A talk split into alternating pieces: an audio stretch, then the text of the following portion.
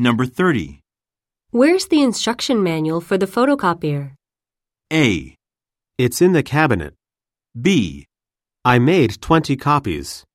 C. You should follow the instructions.